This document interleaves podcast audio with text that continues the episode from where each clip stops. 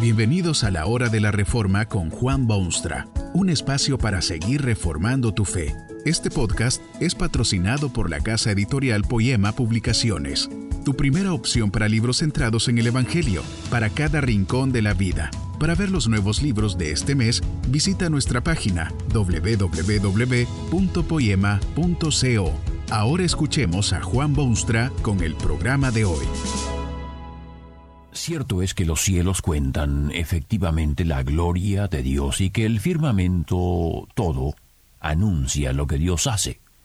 Pero, ¿ha pensado usted alguna vez en lo que nosotros los mortales hemos leído en esas líneas escritas por Dios? No cabe duda que toda la creación, como orquesta sinfónica, canta las virtudes y glorias de su Creador. Pero el problema consiste en que nosotros no podemos oír esas notas o entender esos sonidos. La prueba está en las cosas estrafalarias que nos hemos inventado a manera de dioses a lo largo de nuestra existencia. Dios se manifiesta ciertamente en la naturaleza, pero, pero, el hombre se ha hecho dioses de cuatro patas y dioses de mármol y dioses que se parecen a los peces y un toro ha hecho de Dios y un astro celestial y una mujer bonita. El firmamento anuncia las obras de Dios ciertamente, pero los hombres no observamos el firmamento, o si lo observamos, sacamos de ello cosas extremadamente estrafalarias. En la China se arrojan bebés a las aguas sagradas de un río desde el punto de vista científico horriblemente contaminado. En África se bebe la sangre de humanos para tener comunión unos con otros y sentir la presencia de la divinidad. En algunas de las culturas indígenas de nuestra América se tomaban prisioneros para arrancarles el corazón, entregárselo a los dioses y arrojar el resto del cuerpo inerte a las masas exaltadas. Todo esto, a pesar de que los cielos cuentan la gloria de Dios y el firmamento anuncia la obra de sus manos. Desde el alto cielo, Dios observa a sus criaturas, las ve confusas y extraviadas cual ovejas que se han separado del rebaño. Contempla sus esfuerzos desesperados por encontrar el sendero de la vida sin encontrarlo. Los ve, literalmente los ve, caminando sobre caminos que los llevan derecho a la muerte, la muerte eterna, la ignorancia supina, el fracaso de su vida. Y Dios, al ver la escena, se conmueve. Se estremece probablemente en sus mismas entrañas de compasión.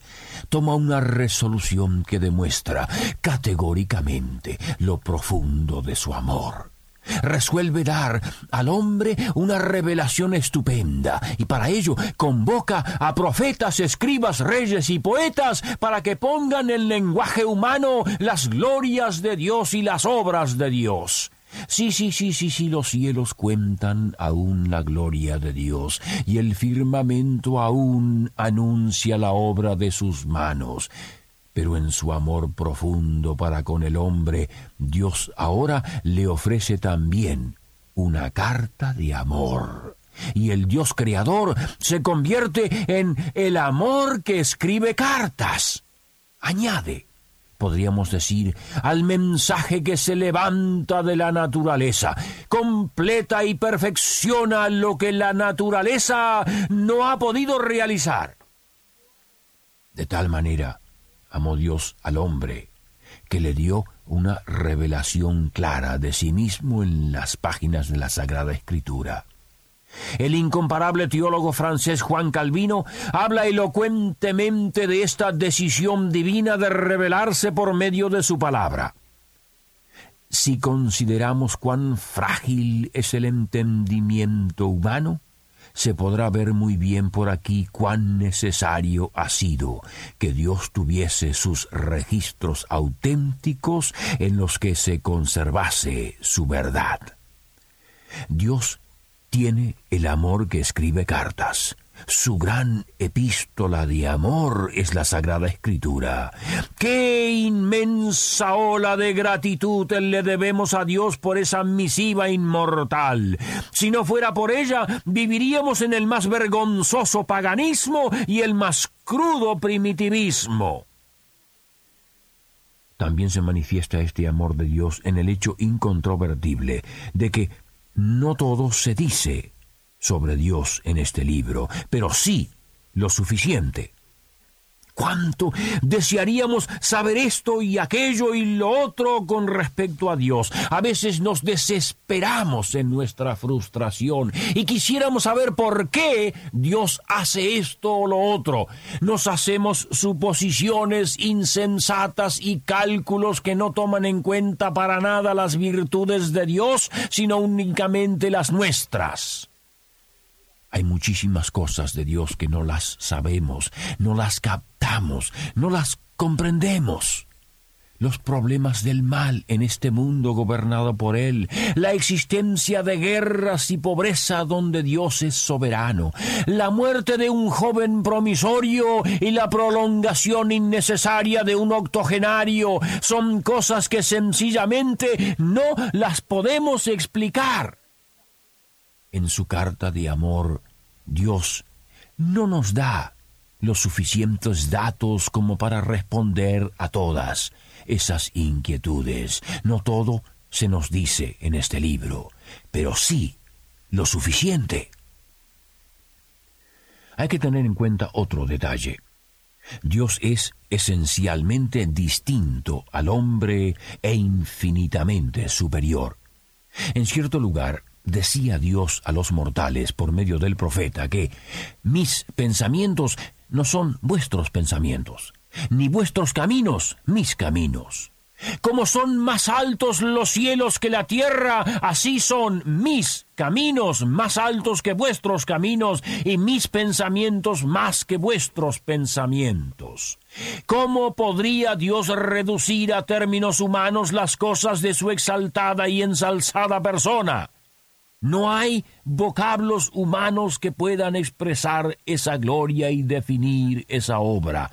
Lo máximo que Dios puede hacer es esforzarse por declarar sus pensamientos o describir su ser o demostrar su amor. Pero lo que ha escrito es sí suficiente. Por eso decía el salmista que el precepto de Jehová es puro que alumbra los ojos. Las maravillas de Dios se describen bellamente en esa su carta de amor. Su sentir por el hombre perdido se destaca de inmediato para todo aquel que lea.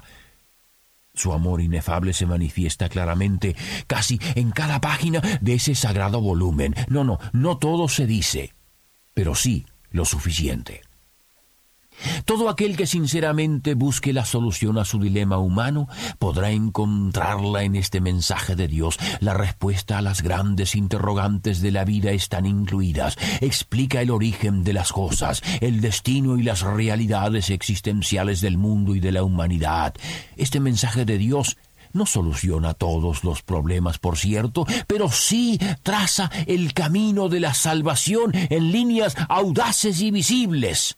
No cabe duda que Dios ha hecho el esfuerzo máximo por darnos, si no todo lo que quisiéramos, ciertamente todo lo que necesitábamos.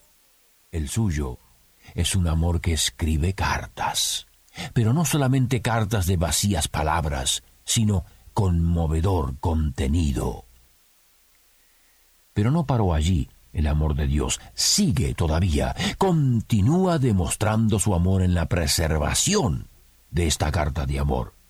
El que ha llegado a ser hijo de Dios sabe que este mensaje convierte el alma, sabe que hace sabio al sencillo, sabe que alegra el corazón, sabe que alumbra los ojos. Pero sabe también que si no fuese por el amor de Dios, ese mensaje hace ya muchísimo tiempo hubiera desaparecido de la faz de la tierra. Hombres de malvadas intenciones han querido enterrar para siempre las verdades de este libro de Dios y no pudieron. Organizaciones poderosísimas se esforzaron por acallar la voz profética de estas páginas. y no pudieron. Naciones provistas de valientes ejércitos y espadas cortantes quisieron desterrar el mensaje de Dios y no pudieron. Aún hoy en día hay naciones de avanzada que luchan tenazmente por mantener este mensaje divino alejado de sus fronteras y no pudieron. Hay hombres y mujeres y jóvenes que en este mismo instante quieren taparse los oídos, gritar a todo pulmón y rechazar de frente el mensaje de amor que Dios les manda en la Biblia. Y no pueden desoírlo, ni pueden rechazarlo, ni pueden alejarse de él. Es que Dios de tal manera los ama que no sólo ha publicado este mensaje de amor, sino que lo ha preservado intacto y ahora mismo lo hace llegar a todo hombre, mujer y joven que tenga oídos para oír. No son pocos los esfuerzos modernos por desacreditar este mensaje de Dios. Hay personas que consumen más tiempo en eso que en una búsqueda genuina de la verdad. Acusan a la Biblia de simplicidad pero ha sido la fuente de los más sólidos sistemas de pensamiento jamás descubiertos. Hay quienes se toman la libertad de seleccionar lo que ellos consideran aceptable y dejar de lado el resto pero esa táctica no ha producido todavía la desaparición del mensaje divino. Malintencionados políticos usan citas de este libro y pecadores acérrimos defienden su conducta con alguna palabra que allí se encuentra, pero también por ello serán responsables en el día del juicio. Se prohíbe la lectura de este libro de Dios y se impide su libre, libre, libre distribución, pero no está en la cárcel. Al apóstol Pablo podían encerrarlo y atarlo con cadenas y vigilarlo con soldados romanos, pero el mensaje de Dios no puede dejarse abandonado en una prisión, ni puede ser atado, ni podrá jamás ser impedido y prohibido. Tan grande es el amor de Dios que mantiene y preserva este mensaje suyo para que sus criaturas a lo largo y ancho del globo puedan oír, sentirse conmovidos, sus ojos alumbrados y sus vidas transformadas y su salvación asegurada. Yo creo que es sumamente triste ver un ser humano perdido, extraviado, caminando lenta pero seguramente hacia la perdición. Quizá la razón es que no sabe del amor de Dios ni ha oído el mensaje que Dios tiene para él. Creo que es mucho más triste todavía ver una persona que sí ha oído del amor de Dios, ha oído del amor que escribe cartas, pero se niega a leer esas cartas. ¿Cuál? diría usted, es el más digno castigo de semejante persona. Que este mensaje nos ayude en el proceso de reforma continua según la palabra de Dios. Si quieres profundizar en la exposición bíblica, puedes buscar más recursos en www.poema.co. Allí encontrarás libros que te ayuden a entender la palabra de Dios y aplicarla a tu vida. Poema, el Evangelio para cada rincón de la vida. Nos vemos en el próximo episodio de La Hora de la Reforma con Juan Bonstra.